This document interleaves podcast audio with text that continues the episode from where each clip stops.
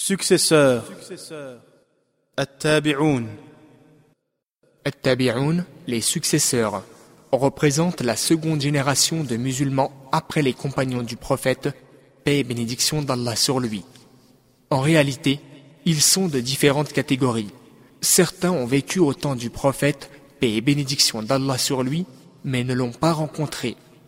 Certains ont rencontré des compagnons du prophète, certains sont nés au temps du prophète, mais celui-ci mourut alors qu'il ne pouvait pas encore comprendre ses paroles. En fait, toutes les narrations que les successeurs ont rapportées proviennent des compagnons du prophète.